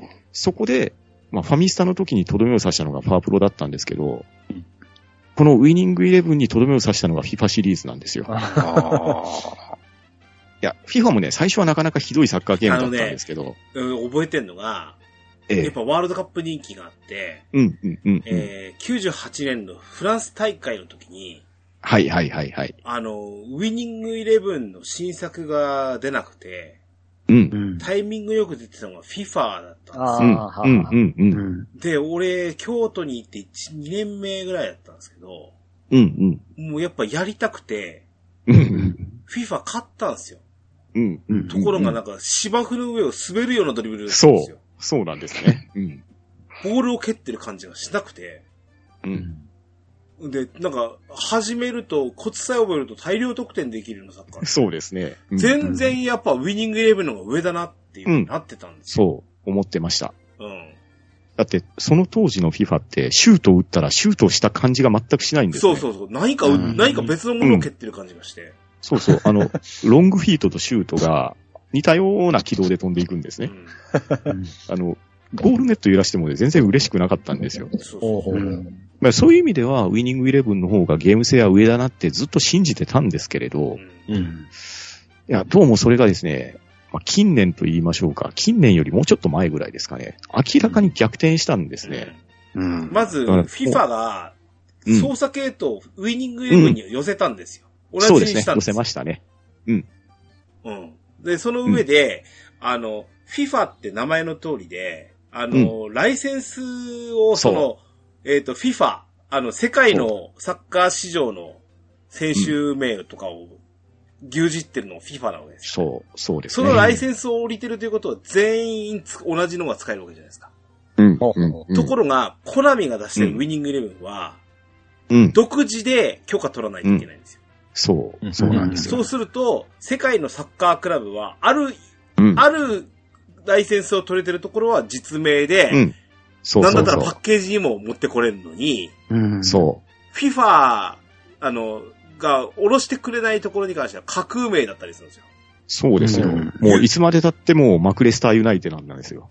ま、マンチェスターユナイテッドが、そう、マンチェスターユナイテッドが、取ま、もうマクれレスター。なくてマクレスターユなんねですうよ。ん。そうそうそうそうん。で、それをシコシコシコシコ直してたんですけどね。う。うん、自そう。分でリネームして、本当に公式データと言いましょうか、実在データにやる作業を、ほもう、なんであんな暇だったのかなって思うぐらいやりました熱心にやってたんです よ。ファミ、ファミコン時代じゃないですかい。やもうやってること本当にそうなんでもね、しやっかてて立った時は楽しいですよ。楽しかったんです。めっちゃくちゃ楽しかったんですよ。もうだっ、てベストプレイプレイ級の時やってたやつですよ。うんあやってることは一緒ですよ。一緒なんです けど、もう自分でドット絵で打ったバイエルミュンヘンのフラッグとかは、実際に観客席に出たら、おお、これやっちそうゃっそう、たわやっってて、うん、よ、よかったわ、やってって思いますよね。って思ってたし、あとあの、セーブデータのマージっていうのができて、ううんん。あの、友達とかとうん、共同でアップロードして、うんで、みんなで、もうその年の完成版みたいなの作ってたんですそねう。そうそう。俺こっちやるからね、うんつってね。そうそうそうそう。だから、自分はブンデスリーガ好きだったから、いや、ブンデスリーガは俺に任せろ。じゃあ、うんプレミア任したよみたいな感じで、で、みんなで、いいデータを作って、じゃあみんなで遊ぼうかみたいなことをね、しばらくやってたんですよ。うん。うん。やってたんですけど、それがそういうエディット方法じゃなくなったりして、であとね、リファに、ある種、うんウィニングイレブンでも PS2 の全般戦ぐらいで、うん。もうゲームとして完成してたあ、ところもう完成してました何よりね。だから、で、毎年調整されて、で、アタックが強い年とディフェンスが強い年っていうのが交互交互みたいな感じだったんでですよ。。ほうほうほうほう。で、あとはもうスキルムーブがどんだけ増えるか。そうそう。もなんかトリッもクともとのが、ゲームかトらリックキックみたいなのが増えたりとかっていうのがあるんですけど、もう、もうねそうそう。や、使わないんです、そんなものっていう。うん、そうそう。まあ、あの、個人技が好きな人はね、そういうスキルムーブ使うかもしれないですけど、う。うんん僕どっちかっていうとドイツのサッカーが好きなんで、うんあの、個人技じゃないんですよ。あうのん、いかに崩すかみたいなことをうねん、やってて、うだんからそれが体現できるゲームだったんですけど、うん、うんどうもね、なんか最近そうじゃないんですね。で、で、極めつけはここ近年、やっぱもう、あの、ストリートファイターがそういう風な方向性にき、舵を切って、やったと同じようなことをやろうと思って、うんうん。まずフルモデルチェンジとして、ウィニングイレブンという名前を外しました。はい。で、あの、一応、前作までは E フットボールって名前、E フットボールウィニングイレブンみたいな名前だったんですね。もしくはうんペース、うん。プロエブリューションサッカーっていう名前をつけて、うんしてたんですけど、前作っていうか、この昨年の冬に出したやつからフルモデルチェンジで e フットボールっていうタタイトルに変えました。はい。えつまり e スポーツのサッカーはうんうちなのよと。う。うんん。あとはもう見ての通りこのざまですわ。うん。うん。うん。まあ、なのでね、ちょっとウィニングイレブンシリーズはもはや買ってないですし、うん。あとね、もうとどめを刺した FIFA ですね。 うん。はいはい。これはですね、まあこれピッツさんわかると思うんですけど、え Xbox の、はい。あの、サブスクに加入してたら EA ゲームス遊べるじゃないですか。あーそうはいはい。あの FIFA のシリーズが普通にできちゃうんです よね。あそうのサービスに入っていれ入っばてる。んですね。はい。えーもう、こんな幸せなことはないですよ。なるほど。えーで、やっぱり、ちょっと一試合にかかる時間が長くなってきたっていうのは、まあこれはもワンワンう、と一緒。ゲね、ゲームのリアルさを追求したがゆえの代償なんで、パワプロと一緒なんですようね。んう。うんん。なので、まあ、サブスクでできるっていうところをね、いいことに、 僕の BGM じゃないですね、BGA ですか。うん。あの、バックグラウンド、うん、なんていうんでしょう、アニメーションじゃないですね。まあゲームだったら BGG とか言った方がいいんですかう。ん。もうあの、テレビで試合見てるのとほぼ一緒のような画質ではないですか。うんあああ、すごいですよね。ので、好きなチームと好きなチーム戦わしてう、んそれを後ろでぼーっと眺めてとか、あ何かの作業中の環境にしてるとかっていうような使い方で、まあ FIFA は今使ってますね。押村区は、うん。俺よく分かってないんですけど、はいはい。 FIFA って多分 J2 ないでしょ。 J2 ないんですよ。そうそう。J1 はあるんですけどね。そこがウィニングイレブンの特徴だったんですよね。うんそう。でもあれもパタッと出なくなりまでししたょよね。そうなんですよう。ん。お前そこやろっつってんの、俺は。そう。そうなんですよ。ええうん。J1 だけ収録されててな、俺、俺とかパンタンさんとか何も面白くないですよね。そうなんですよ。ファジアーノないんですよ。山、モンテディオないんですよ。うん。うん、別にやる価値ない じゃんってなっちゃう。ああ、なんか、サッカーゲームはなんか、難しいですね、なんか。サッカーゲーム、あの、カルチャビットとかやらなかったですかカルチョビットは、 あの、面白いです。だからカルチョビットとか、サカツクとそうなんかですとよ。は。サカツクとか、そそうそうちら方面に舵切ってくれた方がまだ、そう。あうん。うん。カルチャビットはね、に、2本とも買ったんですよね。あの、あれとサか。サッカー、サッカー全然知らないんだけど買あったのんですよ。ー、もう完全にファンタジー作家になりますけど、うんうん。あのー、キャプテン翼は置いといて、うん稲妻イレブンとかの方がまだ、うん。ああ、なるほど。もうゲーム、サッカーゲームだけ言ったらね、あの、Wii で出てた稲妻イレブンめちゃくちゃ面白かったですよ。ああ。うんあの、Wii リモコンをブンブン振り回してやるっていう、なかなかワイルドなサッカーですけど。うん。もう、なるほどね。このスポーツゲームって、だから、割と怖いところがあるんですよ。もうん。う、ここまで来ると、もう、今の3本なんかは、うもう、ん結局データの焼き直しで十分よねっていうような売り方になってしまうんです、どうしても。そう。ううんまあ、そうですね。うんただやっぱりそこに関しては思い入れがあるチームとかがあってこそ、あの年のファミスタって、阪神優勝の年よねっつって買うわけじゃないですか。そう。そうなんですよ。うん。そういうのがあったからこそだと思うんですけどね。そうそうそう。うんいやー野球、野球ファンとサッカーファンは羨ましいね。あの、ゲームが充 実してて。あのね、あと競馬ファンとかね、旅下もあるし。あー。僕ね、あコのレコーレ、クション的に持ってるのもいいですからね。そうそう、なんかさ、うんうん僕ボクシングが好きで、昔ボクシングゲームってよく出てたんだけど、最近ね、出なくなっちゃっうて、ん。ああ。ボクシングが人気ないからうあーん。だからね、もう、もうほんとクソみたいなゲームしかないんですよ、ボクシングって。だから、あんなさ、そのすごいなんかさ、環境ソフトにテレビに流しといてさ、そのゲームさせて、そんなのボクシングでだったらもう最高なんだけどさ、あー、確かにそね。ういうのをね、やなやってほしいんだけど、作んなくなっちゃったんだよね、なんかどうな完全んにかア。クション寄りのパンチアウトが結構最最新あのうん最高傑作だったりしますよね。それこそそっちの方が面白い。うんあのねカルチョビットの話じゃないけど、うんそっちの方が面白いぐらいなんですよ。ううんうんなうんんか、あの、360とか Xbox の時代にあの、リアルなファイトなんたらってボクシング。そうファイトナイトファイトナイトフか。ァイトナイト、ね、あれも出なくなりましたね。出なくなった。なんかね、ちあのかあの違う格闘技の方を作るようになっちゃったからね。あうあ。んうんねうんうなるほんどうねんうん。んそうそうそう。そうです。あんまないですね。ボクシング。そうあの中止ボボククシシンング。ボクシング自体のゲームは、あの、金かかる割に売れないんだと思うんですよね、きっと。ああの、やっぱり実際のボクシングだと、うんあんの、いや、み、あの、試合見てる分には面白いんですけど、うんゲームとしてだとちょっと地味よね。地味地味。ああ、そうですね。うんもう地味さを極めたら、ボクサーズロードはいいゲームでしたよ。あボクサーズロード、あの、僕、そうだ、その、全部やったゲームでボクサーズロード言うの忘れてたけど、ボクサーズロードはやったんですよね。あとね、おーはじめ、はじめの一歩とコラボもしましたからね、あれ。したしたした、うんあれも買ったけど、もうね、廃人寸前までややり込んだ。あの、人生で一番ゲームやった時期だな、あれボクサーズロードを今向きのグラフィックでリメイクしたら、結構いいものになりそうな気がしまなするけのどにね。さ、あの、あの会社潰れちゃったんですよね。うん、そうそうそうあ、そうそなんですうん。いやー、ほんともったいない。あれをやってほしいんですけどう。ね。うん。うん。そのもっともっと、え、え、スポーえ、ツ絵なんてそれこそ。そカルチョ、カルチョビットみたいなものでもいいからさ、うん。ドット絵で。イマジネーションの世界だから。うん。ね。そうね、あの、リア、なんかボクシングリアルすぎるのちょっとあの、上半身しか映ってなかったりしましたもんね。あその、うフそうァそうそうイトになるとは。ワイヤーフレームやったりしてね。ワイヤーフレームね。うんあの、目がどんどん腫れて、あの、黒くなってくとか、あの、そんなのいらないから。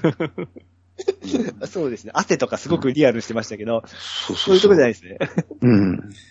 リアルになるとさ、あの、ササッカーゲームとかでもそうでしょうけど、あの、うん選手が本当写真みたいな顔で出てくうるん。ときに、うんうんうん。仕草に違和感がありませんなんかあの、こんな、ほんほんこの選手本当はこんな仕草しないとかさ。それが今だいぶ埋められてきてるんですよ。うんあ、埋められてきてんだね。ええ。それすやっぱごいな。り、その、プレイステーション、プレイステーション2の時期っていうのは、うう。ん。あの、確かにモーションキャプチャーしてますとか言ってリアルになるんですけど、ええやっぱりなんだか違和感あったんですけそうそうそう。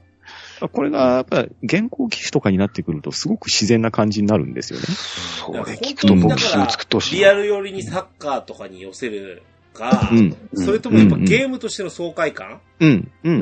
うん。なんなら、いあの、e スポーツって言ってんだから、e スポーツ向けに作るとかっていうことは、うん。振り切れないと、うんど。っちつかずになると思うんですよね。そうそうそうそう。う。うんん。だからもう昔やってた、本当にハマってやってた頃のウィニングイレブンっていうのは、そこのバランスはすごく良かったと思うんですよ。ゲームとしての完成度とかね。うん。うん。うはあるとん。思うんで。なるほどないや、スポーツゲームはな、やっぱこれ、理由があるかなっていうところありますね。うん。うう。んん。俺一本いいですかあ、どうぞどうぞ。はい。多分皆さんに出ないやつなんで。うん。うん。俺もうやらなくなって久しいと思ってるやつなんですけど、はいはいはい。ソニックシリーズ。おーああ、なるほど。あれもやっぱ、ああ、なるほどね。あのね、はい。もう目新しくないんですよ。うーん。あ、どこまではされたんですかえーっ、とね、いわゆるメガドライブの1、2、3をやって、はい。えーうんソニック CD ですね。はいはいはい。 CD ロムで出てるんですね。うん。うん。ここまでメガドライブですよ。うん。メガドライブ、メガ CD ですね。うんえーっと、セガサターンって出た出てないっすよね。サターンはソニックは、なんか、ドリなキかャっスでた、かなそうそう、ドリキャスなんでねすよ。ドリキャスでソニックアドベンチャーが出て、うんああソニックアドベンチャー1、2までやったはずなんですよ。うん。で、終了っすよね。うん。で、ああのープレイステーション、あれは3だったのかな ?4 だったのかな、あの、ソニック、なんだっけ、ソニックの、やっぱり横スクロールのやつをもう完全にしま、新しくしましたみたいなやつが出たんであすソニックマニアですかそれかな体験版やって、うん。 1ステージしかできなくて、うん。うんうんうん。あ、スイッチだったかもしれないね。で、お前これで、ソソニックや、や、やったつき気に入らせて買わせるのかって思って。